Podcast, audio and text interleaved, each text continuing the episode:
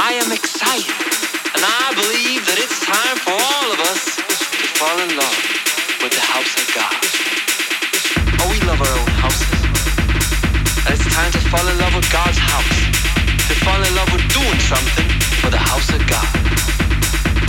I need at least a hundred of you listening now. The right man sent fifty dollars or more this week for the ministry itself, for the work of God,